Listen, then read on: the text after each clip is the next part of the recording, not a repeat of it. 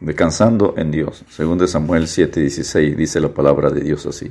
Y será firmada tu casa y tu reino para siempre delante de tu rostro, y tu trono será estable eternamente. Los versículos en 2 de Samuel 7, 1 al 17 registran el establecimiento del pacto davídico, la promesa incondicional a David y a su posteridad. Leemos que no se designa aquí como un pacto, es designado como tal más adelante en 2 de Samuel 23:5.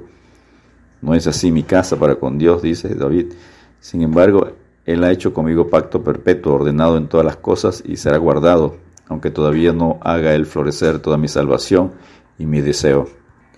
Se ha estimado que hay más de 40 pasajes bíblicos individuales directamente relacionados con estos versículos, entre ellos el Salmo del Pacto Davídico, el Salmo 89, 1 al 52, el Salmo 110, 1 al 7 y el Salmo 132, 1 al 18. Este es el cuarto de cinco pactos irrevocables, incondicionales, concertados por Dios. Estos son el uno, el, pacto de Noé en Génesis 9, 8 al 17. El segundo, el pacto abrámico en Génesis 12, 1 al 3. El tercero, el pacto levítico en Números 3, 1 al 18. El cuarto, el pacto davídico, el que estamos revisando, segundo Samuel 7, 16.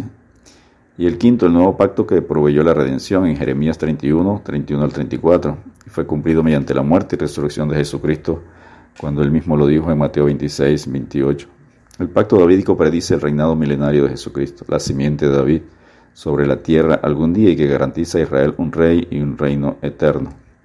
El primer punto acá en 2 Samuel 7, 16 es tu casa, tu reino, tu trono para siempre.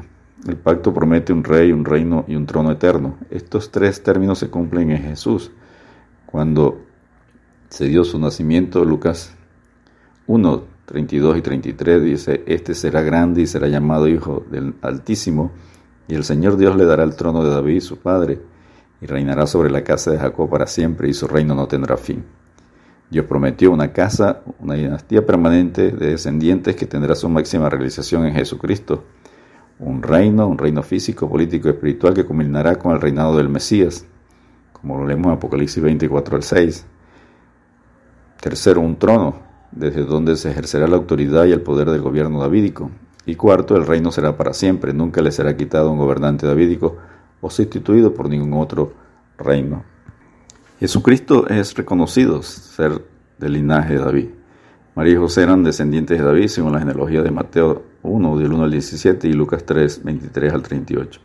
José por la línea de Salomón, Mateo 1, 6 y María por la línea de Natán, otro hijo de David, Lucas 3, 31. El Señor Jesucristo fue reconocido como descendiente de David. En 2 Timoteo 2.8 Pablo le dice, acuérdate de Jesucristo, del linaje de David, resucitado de los muertos conforme a mi evangelio. En Apocalipsis 22.16 dice el mismo, yo Jesús he enviado mi ángel para daros testimonio de estas cosas en la iglesia. Yo soy la raíz del linaje de David, la estrella resplandeciente de la mañana.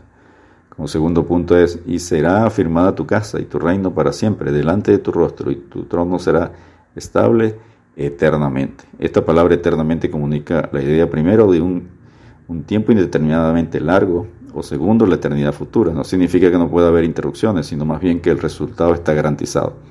El reinado davídico de Cristo llevará la historia humana a su conclusión, conocido como el reino milenial.